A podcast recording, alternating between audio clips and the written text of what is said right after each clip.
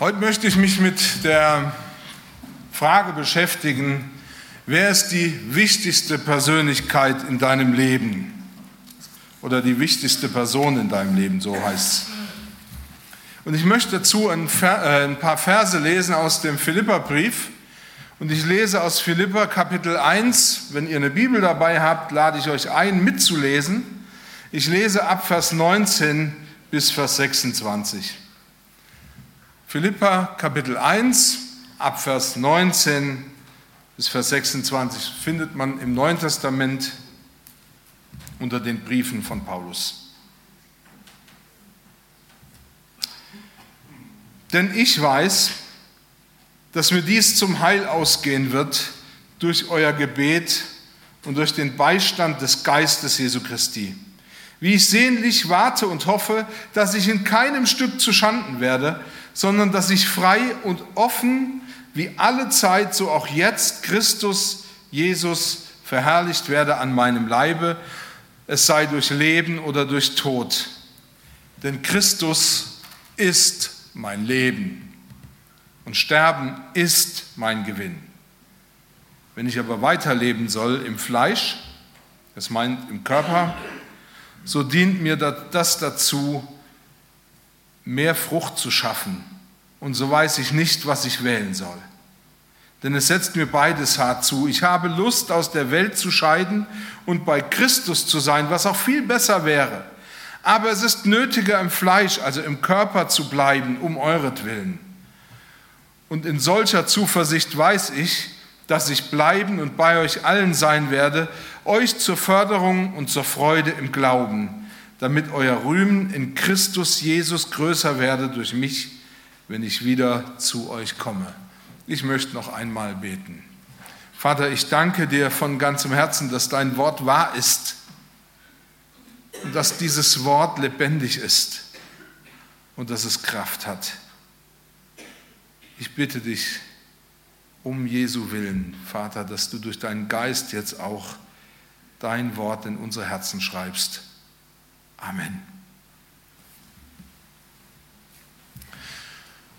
Wer ist die wichtigste Person in deinem Leben? Auf der Seite Spruch des Tages habe ich eine sehr tiefschürfende Antwort dazu gefunden. Da war nämlich ein Satz zu lesen, der lautete wie folgt, die wichtigste Person in deinem Leben ist die, die dir in den Sinn kommt, nachdem du diesen Satz gelesen hast. Wer jetzt an Donald Trump denkt, ja, könnte vielleicht interessant sein, ja, an wen ihr da gerade gedacht habt. Auf der Suche nach der Antwort bin ich, natürlich, bin ich auch auf verschiedenste Sachen gestoßen, unter anderem, das fand ich besonders gut, auf einen Test, mit dem ich herausfinden kann, wer die wichtigste Person in meinem Leben ist. Vorausgesetzt, man kann da nicht alleine drauf kommen, ist es vielleicht ganz gut, man macht diesen Test. Robert Betz, ein Psychologe und Autor, legt sich bei dieser Frage auf die Antwort fest und sagt das ganz deutlich, du bist die wichtigste Person in deinem Leben. Und er klingt dabei schon relativ fromm, wenn er schreibt, kümmere dich endlich um das Wesentliche in deinem Leben, um dich selbst. Das ist deine Hausaufgabe, die dir das Leben jeden Tag stellt. Wenn du dich nicht um dich selbst kümmerst, tut es auch kein anderer. Und dann sagt er, es ist deine heilige Pflicht, das jeden Tag zu tun und immer besser, immer liebevoller mit dir selbst umzugehen. Also ganz ehrlich, das klingt doch gut, oder? Und mit Sicherheit gibt es genügend Menschen,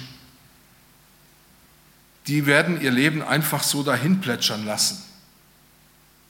Die lassen ihr Leben treiben die kümmern sich tatsächlich nicht um ihr Leben. Aber ist das die richtige Antwort? Wer ist die wichtigste Person in deinem Leben? Auch im Neuen Testament werden wir ja auch aufgefordert, auf uns selber zu achten. So hat Paulus mal seinem Ziehsohn Timotheus geschrieben, hab Acht auf dich selbst und auf die Lehre. Beharre in diesen beiden Stücken, dann wirst du da, äh, und wenn du das tust, wirst du dich selbst retten und die, die dich hören. An verschiedenen Stellen wird im Neuen Testament immer wieder darauf hingewiesen, dass wir auf uns achten sollen. Das bedeutet, dass Robert Betz damit durchaus recht hat, dass wir auf uns achten sollen, dass wir Verantwortung dafür übernehmen sollen, wie wir leben. Aber interessanterweise werden wir nie aufgefordert im Neuen Testament oder in der ganzen Bibel, uns selbst zur wichtigsten Person in unserem Leben zu machen. Wir werden auch nie aufgefordert, interessanterweise uns selbst zu lieben. Paulus spricht höchstens davon, dass wir das normalerweise sowieso tun. Den Ephesern hat er mal Folgendes geschrieben und da schrieb er das den Männern ins Stammbuch, weil die das scheinbar oft vergessen. Denn niemand hat je sein eigenes Fleisch gehasst, sondern ernährt es und pflegt es, wie auch Christus die Gemeinde. Wenn also nicht irgendetwas eingetreten ist, das dich bzw. deine Selbstwahrnehmung stark beschädigt hat, sei es durch Missbrauch oder durch starkes Mobbing, dann ist es völlig normal, dass du dich selber liebst.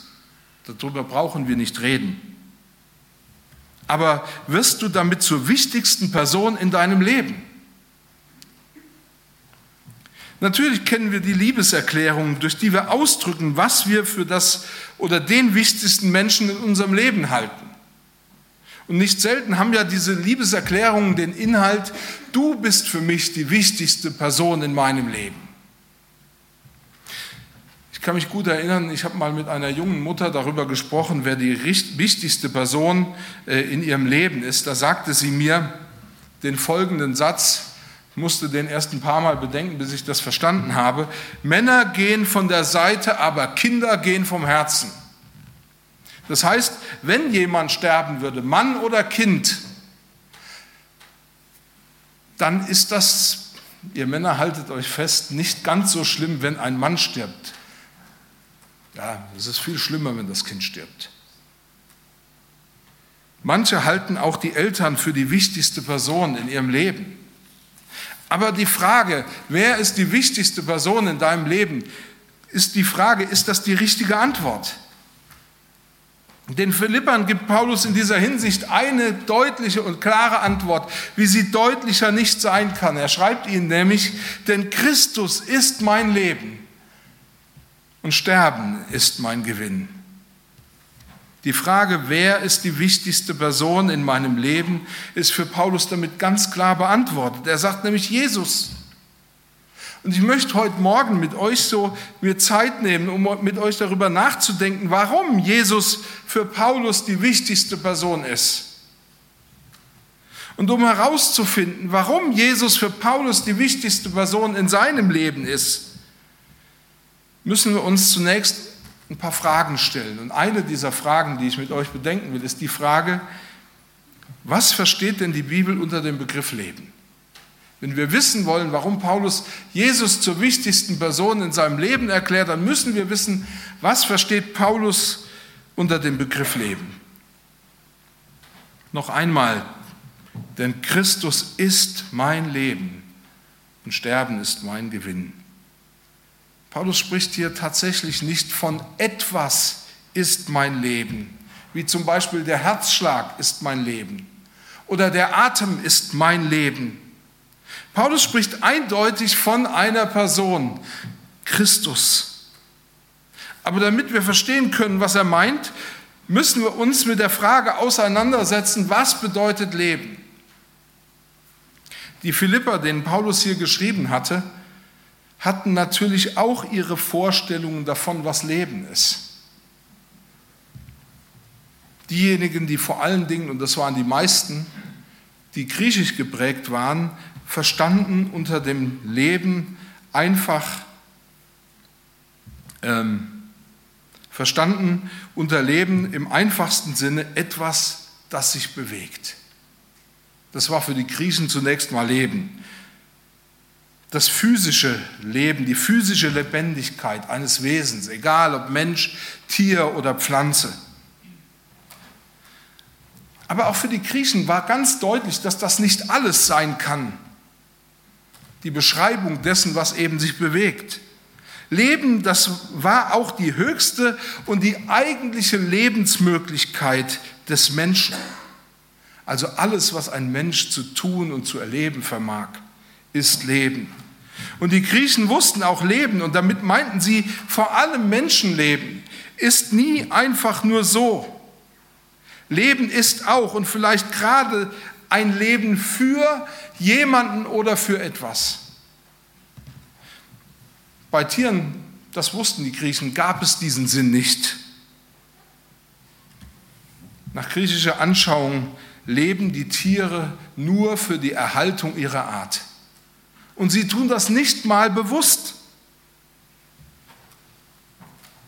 Für die Griechen war es allerdings nie eine Frage, dass jeder Mensch ein eigenes Leben und auch ein eigenes Lebensschicksal hat. Und wahres Leben war für die Griechen ein erfülltes Dasein. Paulus war ja in Tarsus aufgewachsen und deshalb hat er wahrscheinlich das griechische und das römische Denken kennengelernt. Allerdings war er als Mann mit jüdischer Abstammung da völlig anders geprägt. Für Juden, und das kommt aus dem Alten Testament, war das Leben der größte Besitz, das Wichtigste, was man überhaupt haben kann. Im Alten Testament konnte man Leben und Glück in einem Atemzug nennen, indem man sagen konnte, wahres Leben ist wahres Glück.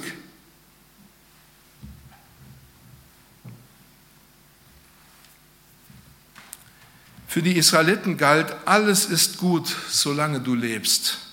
Selbst ein bisschen Leben ist besser als tot sein. Natürlich war für Paulus auch klar, dass das physische Leben, das organische Leben auch Leben ist. Trotzdem war für Paulus immer schon klar, niemand hat sich sein Leben selbst gegeben. Niemand kann über sein Leben selbst verfügen. Der erste Atemzug ist immer geschenkt. Und jeder Jude wusste mit Paulus, den ersten Atemzug und alle weiteren Atemzüge schenkt uns Gott. Er gibt und erhält uns das Leben, indem er uns das Atmen schenkt, das unser Herz schlägt. Er ist die Quelle des Lebens. Er ist der Urheber, der Ursprung des Lebens. Und damit ist er auch der Herr über Leben und Tod. Dachte Paulus an Leben, so konnte er es unmöglich als getrennt von Gott verstehen. Gott ist Leben. Aber interessanterweise wäre niemals einem Juden eingefallen zu sagen, und Leben ist Gott.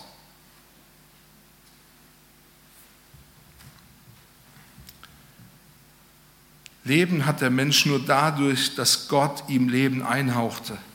Leben hatte der Mensch auch, weil Gott ihm das Leben zusprach. Und Leben, das wusste jeder Israelit, ist gebunden an das Wort Gottes.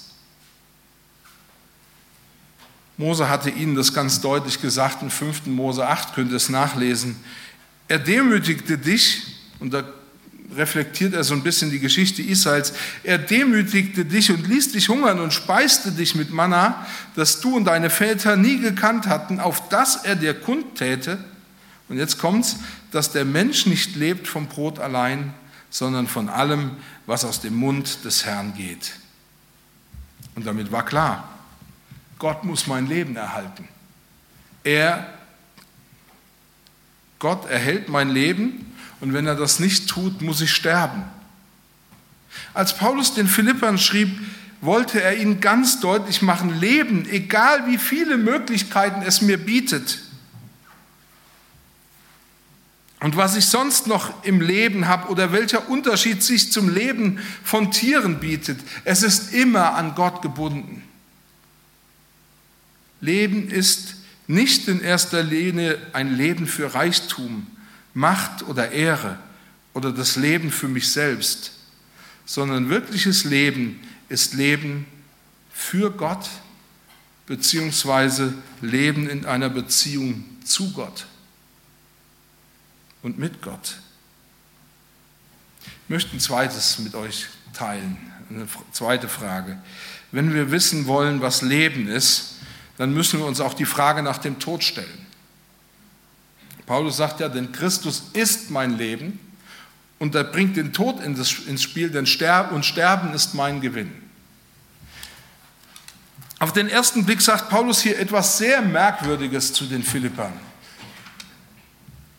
Wir haben gerade festgestellt, dass für Paulus das Leben das höchste Gut ist, das Beste, was es gibt. Es gibt nicht ein Mehr im Leben zu haben als das Leben. Aber dementsprechend ist Sterben das größte Übel, das es gibt. Der Tod ist der Inbegriff allen, alles Schrecklichen, hat das jemand mal so ausgedrückt. Der Tod ist das genaue Gegenteil von lebendig sein.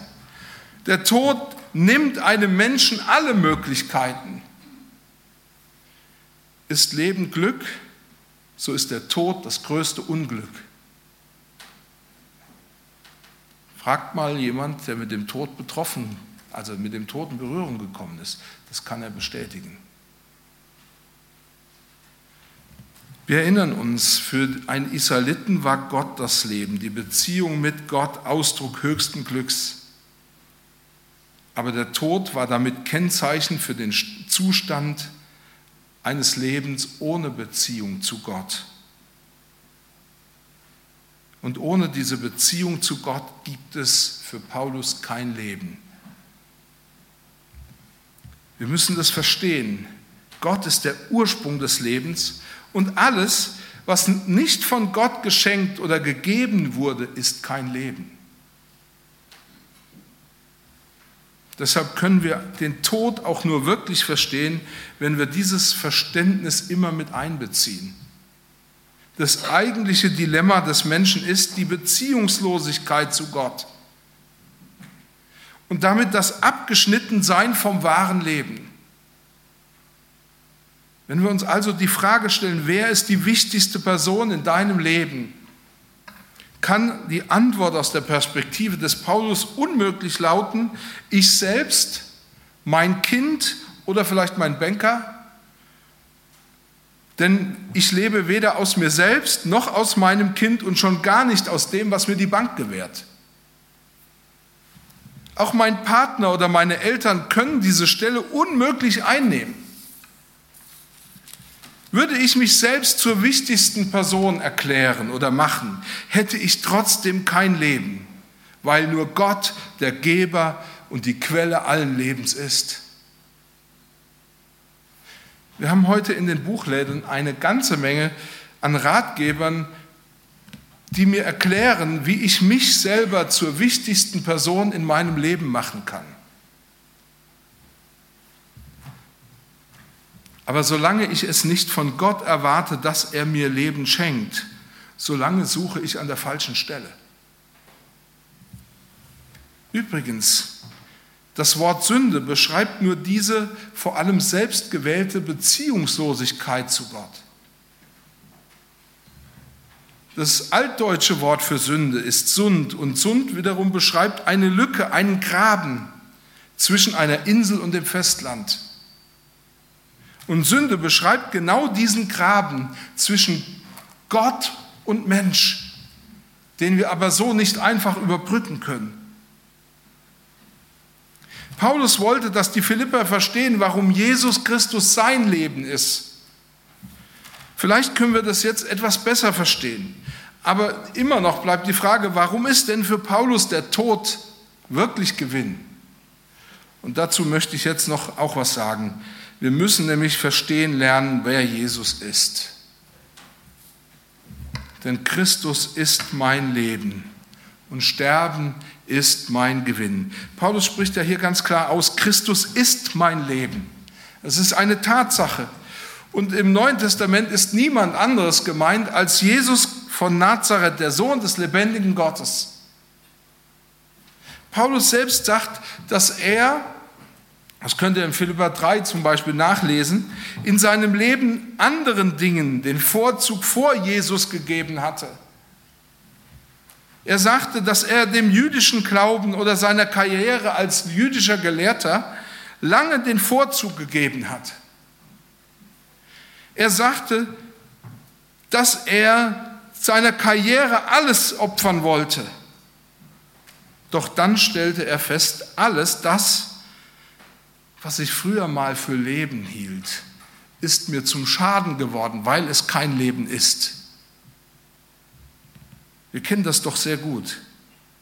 Wir glauben sehr häufig selbst daran, dass die Familie, die Tradition, gutes Auskommen, die Karriere, die Gesundheit Grundlage für das Leben bzw. für unser Glück bilden. Aber das ist es niemals. Du kannst darüber denken, wie du willst. Aber Leben ist nur in der Beziehung zu Gott zu haben. Und Paulus hat erkannt, was Jesus immer wieder von sich selber sagt. Das kann man im Johannesevangelium nachlesen. Glaubst du nicht, dass ich im Vater bin und der Vater in mir? Die Worte, die ich zu euch rede, die rede ich nicht von mir selbst aus. Und der Vater, nämlich Gott, der in mir wohnt, der tut seine Werke. Jesus sagt, ich und der Vater sind ein und dieselbe Person. Aus diesem Grund konnte er Jesus nicht von Gott trennen und ist nicht von Gott zu trennen.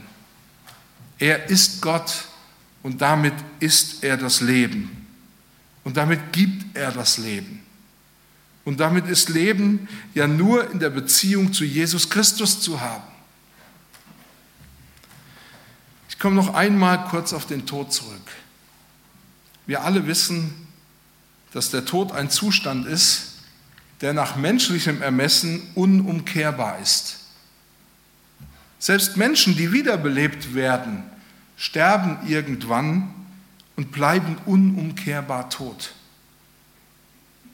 Der Tod ist für diejenigen, ein, oder die diesen Tod erleiden, ein unumkehrbarer Zustand. Nur einer kann diesen Zustand aufheben, Gott selbst. Und der Weg, den Gott ging, um den Tod zu durchbrechen, war, das, war, dass Jesus, sein Sohn, sterben musste. Paulus wusste, dass die Philipper verstehen mussten, dass der Zustand der Beziehungslosigkeit zu Gott nicht Gottes Idee war. Denn Gott gibt das Leben, er ist das Leben, er will das Leben.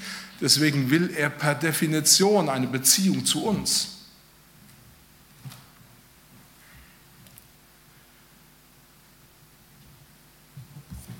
Aber der Mensch versuchte sich selber zur wichtigsten Person in seinem Leben zu machen. Und das ist der Grund, weshalb der Mensch sterben muss. Weil er sich damit vom Leben abgeschnitten hat. Von dem, was Leben gibt und wer Leben gibt und wer Leben ist. Sünde beschreibt demnach nie nur die Trennung die Beziehungslosigkeit zu Gott, sondern auch die falsche Haltung, die ergebnislose Suche nach dem Leben, nach einem Leben ohne die Beziehung zu Gott. Erst dadurch, dass Jesus Christus Mensch wurde, all die Folgen dieser falschen Suche auf sich genommen hat, konnte der Weg frei werden zu einer neuen Beziehung und damit zum Leben, das nur Gott schenkt. Aber dazu musste Jesus am Kreuz sterben und dazu musste er auferstehen. Und damit wurde Jesus explizit zu unserem Leben, beziehungsweise für den, der dieses Leben als Geschenk annimmt und der eine Beziehung zu Gott eingeht. Als Paulus sagte, Christus ist mein Leben, war das Ausdruck der Wahrheit. Es war kein Fanatismus. Er hatte nämlich verstanden. Und die Eigenart des Lebens, beziehungsweise dieses neuen Lebens, das uns durch Gott geschenkt ist, ist, dass es durch den leiblichen Tod nicht mehr zerstört werden kann. Denn Jesus sagt, wer an mich glaubt, muss annehmen, dass ich an seiner Stelle gestorben bin, damit er Anteil an meinem Leben bekommt. Denn gerade weil wir Menschen nicht Gott, sondern alles andere zum Leben erklärt haben, haben wir verdientermaßen Gottes Zorn provoziert. Und dieser Zorn wird nur dadurch beseitigt und besänftigt, dass wir von nun an das wahre Leben bei Jesus Christus suchen. Dieses Leben kann auch der Tod, der leibliche, der physische Tod nicht zerstören. Für Christen wie Paulus bedeutet der Tod nicht mehr, dass er in einem Zustand der Beziehungslosigkeit zu Gott abrutscht, sondern dass er in eine ewige Gemeinschaft mit Gott kommt. Also per Definition im Leben angekommen ist. Wir haben heute für viele von euch sicherlich nicht das erste Mal darüber nachgedacht, wer ist die wichtigste Person in meinem Leben. Und ich hoffe, dass ihr verstanden habt, es ist Jesus Christus. Denn er ist das Leben und ohne ihn gibt es kein Leben. Du machst dir selber etwas vor, wenn du dich oder jemand anderen oder etwas zum Leben erklärst. Vielleicht hast du ja schon einmal diese Entscheidung für Jesus getroffen, dass er dein Leben sein soll.